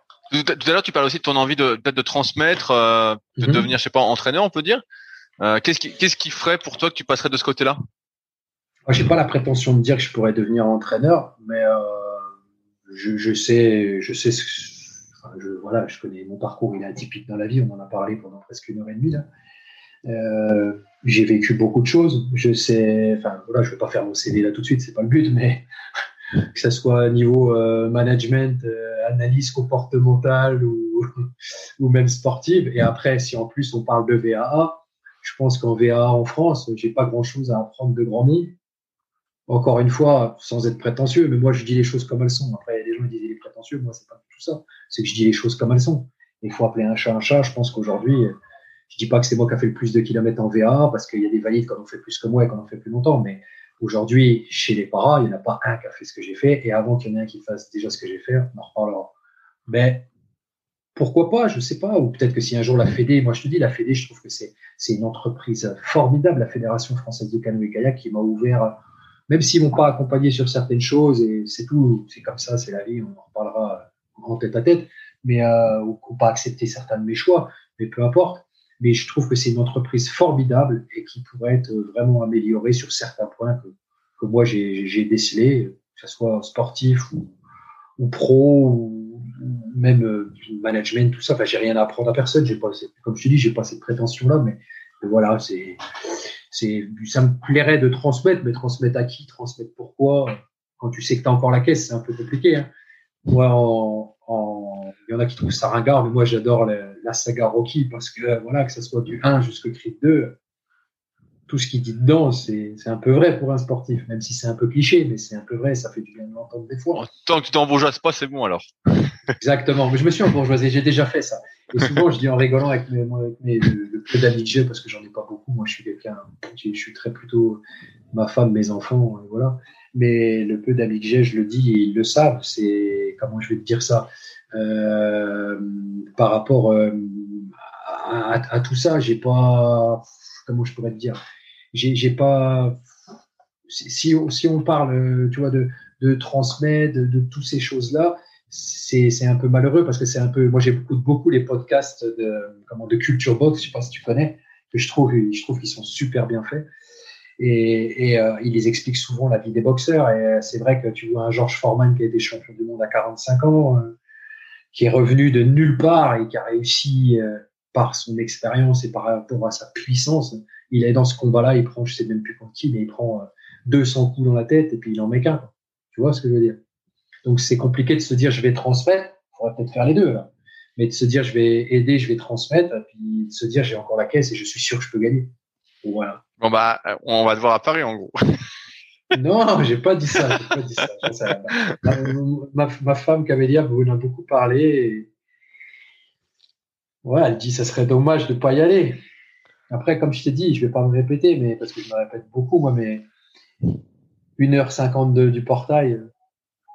Voilà. Et moi qui suis très superstitieux, en plus, il y a 211 km. Mon numéro, c'est 211 en moto et c'est le numéro, moi, je signe toujours EP 211 et il y a 211 km du portail, vous pouvez vérifier tous si vous avez que ça à faire. De mon portail à l'entrée de la base nautique de Verre, il y a 211 km. c'est marrant, voilà, c'est un petit truc. Pour, euh, conclure l'épisode, j'ai deux questions euh, que je pose souvent. Est-ce est-ce qu'il y a un livre, un documentaire ou un film qui t'a beaucoup inspiré, euh, que tu recommanderais Il peut y en avoir plusieurs, hein, si tu veux. Ah, après, moi, euh, dans ma culture cinématographique, euh, j'aime, j'aime, j'aime beaucoup de choses. Après, euh, des films qui m'ont inspiré. si on prend le parcours des jeux, il y a le parcours forcément de Pierre Durand, même si je suis pas du tout un mec qui vient de l'équitation. Et, voilà, mais j'aime beaucoup Guillaume Canet, j'aime beaucoup, j'adore Daniel Auteuil. Et cette fameuse scène où ils sont dans le camping-car et où il lui dit mais tu sais ce qu'on a fait c'est pour toi et on t'aimera toujours. Et euh, on l'a fait aussi pour nous parce qu'on y prenait du plaisir. Tu as deux options qui s'offrent à toi. Soit tu deviens un petit bourgeois, avocat bordelais et tu gagnes plein d'argent.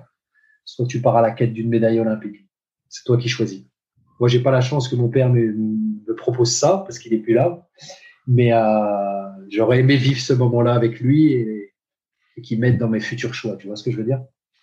Et donc c'est voilà, Japou, c'est un film que j'adore par rapport au canoë, mais après je te dis sinon la saga des Rocky, je sais pas combien de fois je les ai vus, mais il y a des gens qui trouvent ça ringard peut-être parce qu'ils savent pas la vérité, mais il y a eu une multitude et d'ailleurs j'invite les gens à écouter euh, Culture Box, un, où ils ont fait un podcast sur Rocky et qui est vraiment bien expliqué où chaque Rocky, en fait, sauf un, on se rend compte qu'ils étaient vraiment avant-gardistes euh, par rapport euh, au temps où ils ont été faits. Quoi, c'est vraiment des trucs euh, où, tu vois, comme par exemple, je prends l'exemple pour faire simple rapidement, puis après j'arrête, mais dans Rocky 4, tu vois, on parle de, la Russie et de la guerre avec les Américains, et, le mec, il arrive à insuffler un truc terrible avec ce film-là, quoi.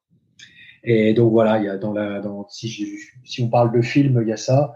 Après, si on parle de livres, euh, bah, je te dis, dans le canoë, quand j'ai commencé, forcément, j'ai lu, euh, j'ai lu l'histoire de Tony Estanguet parce que c'est le boss du canoë français. D'ailleurs, j'aimerais bien le rencontrer s'il m'écoute parce que je l'ai jamais rencontré. Je trouve ça dommage avec tout ce que j'ai fait dans le bateau en si peu de temps, sans parler de résultats.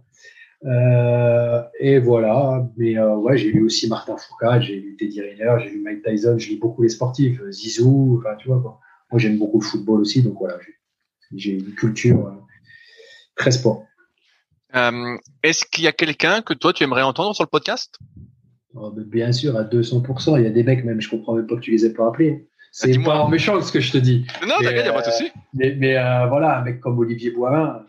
Et ben justement, alors, il veut pas, mais, mais c'est de Bible. C'est de Bible. Est-ce que tu sais me mettre en contact avec lui après Rantaine? Avec grand plaisir. Olivier, et je pense que Eric, tu l'as pas. Si, bah, Eric, il va nous écouter. Ça fait euh, quelques fois que je lui écris, mais j'attends sa réponse. oh, je vais lui, je vais lui dire mercredi. Alors.